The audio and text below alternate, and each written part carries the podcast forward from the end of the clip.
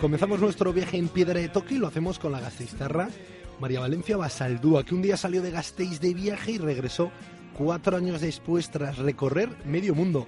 Comenzó en un viejo 4L hasta Kazajstán, Egipto, continuó en velero Israel a Turquía, en transporte público Siria, Irak, Georgia, en moto Irán hasta Asia Central. Después pudo visitar también Nueva Zelanda. Queremos que nos desvele cómo se toma una decisión así. ¿Qué tal viaja una mujer sola por el mundo? ¿Y cómo ha sido su regreso a casa Gasteiz? Egunon, María. Egunon, ¿qué tal?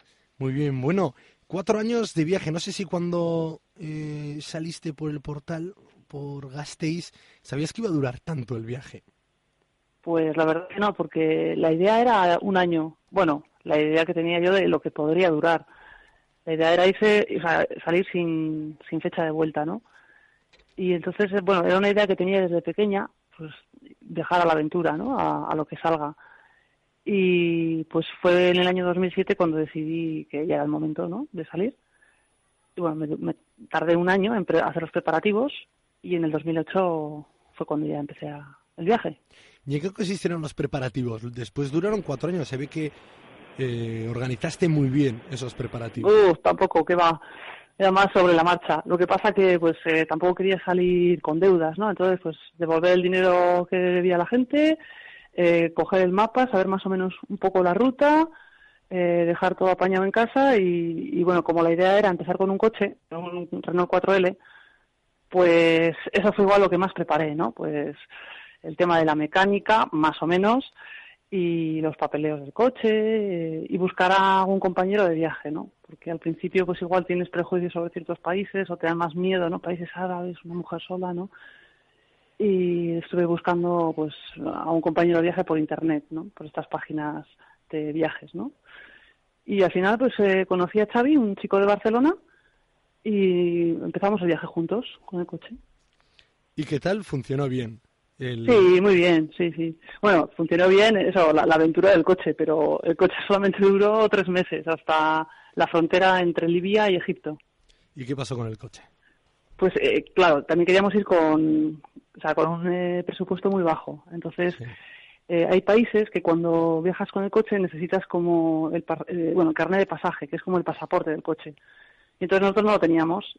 Íbamos pasando países, Argelia, Túnez, Libia, sin problema, pero cuando entramos en Egipto, en la frontera, nos pidieron este papel y no lo teníamos. Entonces nos pidieron 5.000 euros por el coche para poder entrar. Y claro, no, no íbamos a pagar porque el coche nos costó 1.000 euros. Entonces decidimos dejarlo en la frontera. Bueno, pasamos la noche en la frontera, al día siguiente llamamos a, a la embajada española a ver si nos podían solucionar el problema y no, no pudimos conseguir meterlo en Egipto. Entonces al final pues lo tuvimos que dejar ahí. ¿Y ese sueño inicial que te llevó un año en organizar no tuvo inconvenientes en amoldarse a nuevos medios de transporte? Sí, porque bueno, la idea era empezar con el coche. Bueno, la idea era ir hasta Mongolia con el coche, pero bueno. Y luego ya una vez que el coche lo dejáramos por algún país, pues seguir en bicicleta o en mochila o en transportes públicos ir adaptándote un poco, ¿no? Y utilizando diferentes medios de transporte. Y os daría pena dejar el coche, pero no tuvisteis reparo en, en montaros en un bailero. Pues sí, bueno, a mí me dio mucha pena, ¿no? Porque era parte importante del viaje, ¿no? Pero bueno, luego aprendes pues que hay que ir adaptándose a los cambios, ¿no? Y que bueno, que al final era una cosa material. Y entonces, eh, bueno, en Israel ya yo nos separamos y yo decidí seguir hacia Turquía pero la idea era no volar. Entonces eh, hice otro stop a un velero en, Israel, un velero turco que volvía de una regata ¿no? que hacían entre turcos e israelíes. Y a finales de año del 2008 me uní a un velero turco y, y el año nuevo pues lo pasamos en el Mediterráneo yendo hacia Turquía. ¿Y cómo se hace autostop con un velero? Bueno, eh, tiene, o sea, la mejor manera es ir a las marinas y entonces ahí eh, pones en el tablón de anuncios la idea que tienes del viaje, tu contacto, o el mail o el teléfono, y pues si hay alguien interesado, ¿no? En, que te unas a ellos, ¿no? Porque hay muchos, eh, mucha gente que viaja en velero que necesitan, pues, mm, pasajeros que aunque no tengas mucha idea de navegación, eh, les puedes ayudar en lo que es a controlar que, pues que no venga ningún barco, ¿no? Por el horizonte o eh, no sé, hacer turnos para cocinar o para cualquier cosa, ¿no? Cualquier, cualquier trabajo en el barco, ¿no? Y eso también te ayuda a aprender, ¿no? Y luego también páginas en internet que buscan gente, ¿no? O tú te puedes ofrecer. Entonces es una manera de contactar con los con la gente que viaja en velero.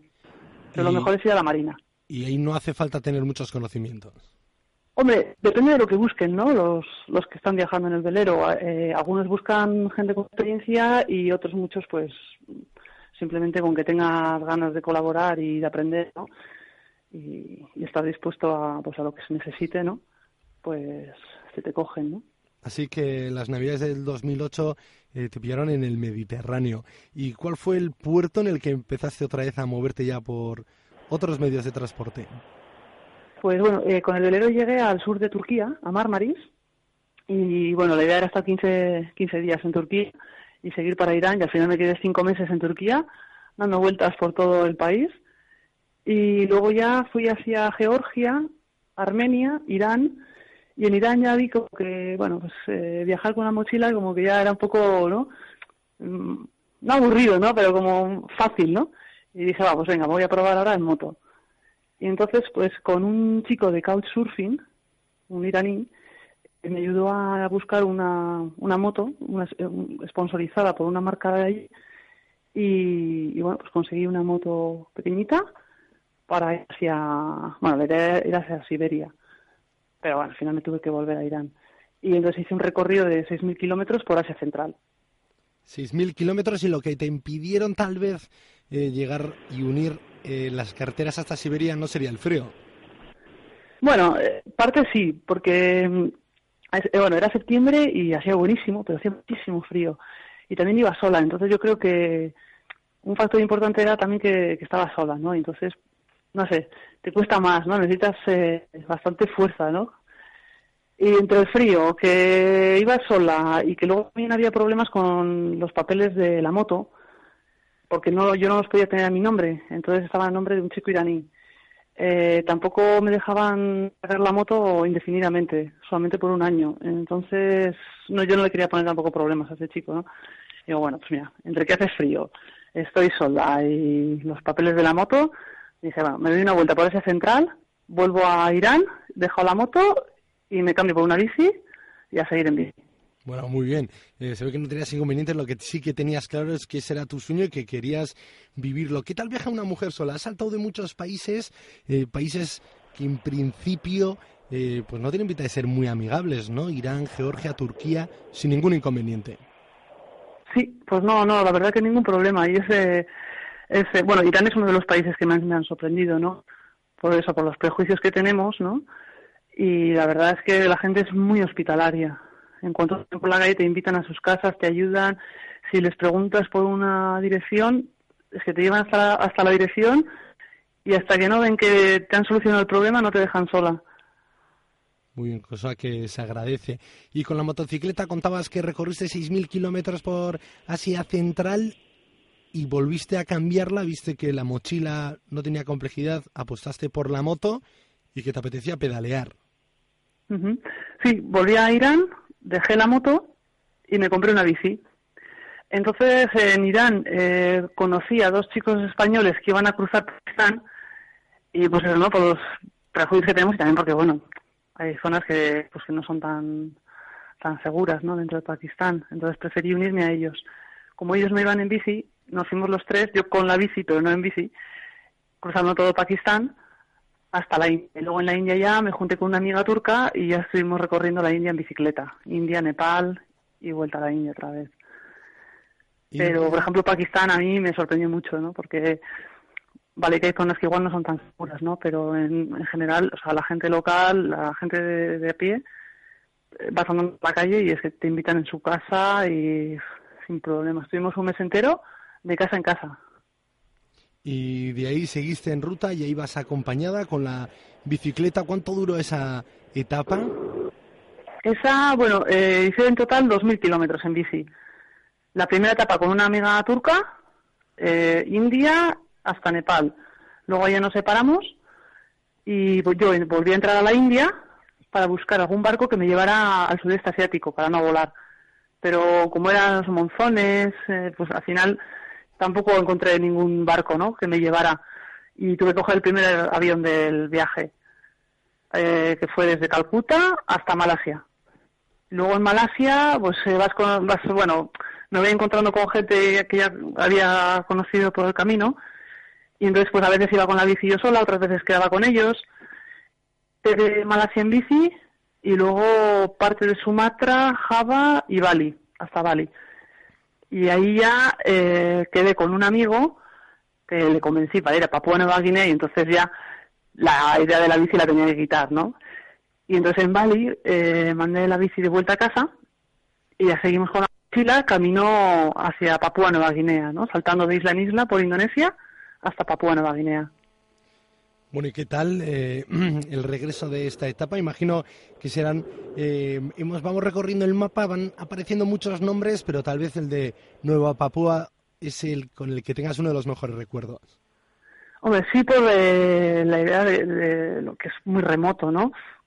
Y es un país que pues, donde hasta hace poco pues había canibalismo, ¿no? Hasta los años 60. Entonces eh, nuestra idea era ir a las montañas, a pueblos remotos donde todavía la gente viviera de una manera tradicional. Y la verdad que pues eh, dentro de lo que son los países cristianos, ¿no? Pues también dicen que es de, pues, de los más peligrosos, ¿no? Y lo mismo, te sorprende el que allí la gente pues te invita en sus casas y te acogen, te ayudan y no, tuvimos ningún problema, ¿no? Así que a veces sí que se ve esa inseguridad en las calles, ¿no? Y sí, sí, a un valle, al valle de Simbari, que normalmente ellos lo hacen en dos días y a nosotros costó cuatro. Lo haces andando, ¿no? Porque es un valle que no está comunicado puedes ir o andando o en avioneta, no hay carreteras. Y ahí sí que encontramos gente que vive un poco más, ¿no?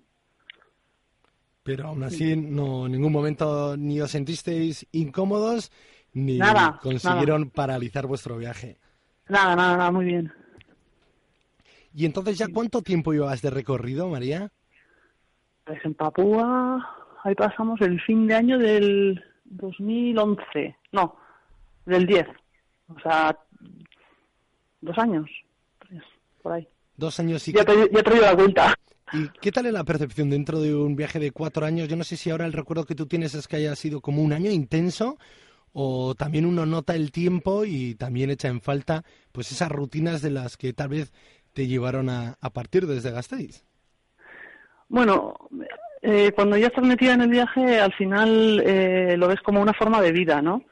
Ya al principio sí que es como una aventura, un viaje, pero a medida que va pasando el tiempo es tu manera de vivir, ¿no? El ir cambiando de país en país, tener que buscarte eh, dónde vas a comer, eh, dónde vas a dormir, las necesidades básicas, ¿no? Y, hombre, pues hay veces que sí que pues te cansas, ¿no? Y echas de menos la familia, los amigos, ¿no? Sobre todo cuando haces etapas sola, ¿no?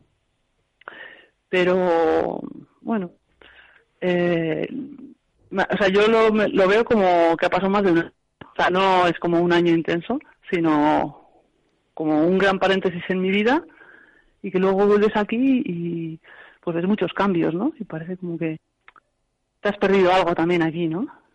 Claro, en tu caso te has perdido cuatro años y casi casi marchaste con el inicio de la crisis que aquí ha sido monotemático y sigue siéndolo por suerte o por desgracia. Eh, no sé si también tienes como una sensación distinta, ¿no? Que tus entornos pues han cambiado y siguen peleando algo de lo que tú pues casi casi te vas enterando ahora. Sí, bueno, lo bueno es que yo cuando empecé el viaje, también para mí empezó como una especie de crisis, ¿no? Porque yo tenía mi presupuesto del que no me podía salir, ¿no? Entonces ya te estás te acostumbras a un tipo de vida que luego vienes aquí y como ya tienes eh, vas con el cinturón ajustado, pues tampoco te choca tanto, ¿no? Aunque sí, eh, lo que sí me, me chocó es eh, eh, ver la ciudad, ¿no? Pues muchos comercios cerrados, ¿no? Menos actividad. Eso sí que lo noté. O sea que incluso notaste físicamente que la ciudad Gasteiz había cambiado. ¿Y tú cómo habías cambiado? No sé si ahora, después de cuatro años en libertad, viajando y que, pues, que las rutinas sean pues cambiar fronteras, cambiar medios de transporte, buscar gente para seguir recorriendo grandes llanuras o grandes paisajes, eh, el cuerpo se amolda rápido o la cabeza la cabeza se enfrenta y te dice, María, ya estamos viajando de nuevo? Pues bueno, ha sido difícil adaptarse, ¿no? Ya han pasado dos años y más o menos ya me estoy acostumbrando a estar aquí. Pero cuando llegué, al principio yo pensaba, bueno, va, ya acostumbraré rápido porque es como volver a cambiar de país o de ciudad, ¿no? Pues me, voy a adaptar, ¿no? Pero claro, pasaban los meses y estaba en la misma ciudad y era como, uf, se me hacía muy cuesta arriba, ¿no?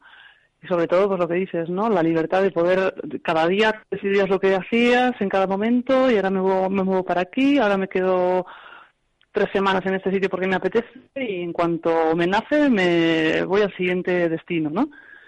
En cambio, el intentar adaptarte a estar quieto en un sitio y tener que trabajar y tener unos horarios, ¿no? Pues se me ha hecho muy difícil, ¿no? Y bueno, lo que pasa es que también, por otro lado, el estar con tu familia y tus amigas, pues eh, también lo agradeces, ¿no? Y es algo que ahora te apetece vivir también, ¿no? Porque has sido cuatro años sin disfrutar de ellos, ¿no? Entonces, bueno, pues ahora estás un momento, pues, de estar aquí descansando, estabilidad y seguro que en algún otro momento llegará las ganas de volver a viajar, pero ahora disfruta de lo que tengo aquí, ¿no? Pues sí, ¿no? Redescubrir esas aventuras más cercanas de lo cotidiano. Y también participas en muchas conferencias, por ejemplo, dentro eh, de poco, ¿no? Estás en las, segundas jornadas Hostel World de los grandes viajes en Madrid. ¿Cómo es esos reencuentros luego con la gente? Que imagino que te preguntarán muchísimo, que ves que en sus ojos pues les da muchas ganas de vivir tu misma experiencia. Imagino que por un tiempo, aunque sea unas horas, volverás a revivir todo ese viaje. Sí, seguro, y, con ganas de hacer la mochila y, salir ya otra vez a recorrer el mundo, ¿no? Sí. Y de transmitir veneno. Pues nada, es que ricasco. María, te seguimos, sabemos que en tu blog eh, podemos seguirte, que sigues eh, relatando algunos de los recuerdos y mantenemos el contacto que seguro que en breve vuelves a salir del portal de tu casa en Gasteiz y puede que aquello se vuelva a convertir en otra aventura. Es que ricasco, María. Alguna habrá que hacer de nuevo. Venga, gracias. Agur. Agur. Onda Vasca, la radio que cuenta.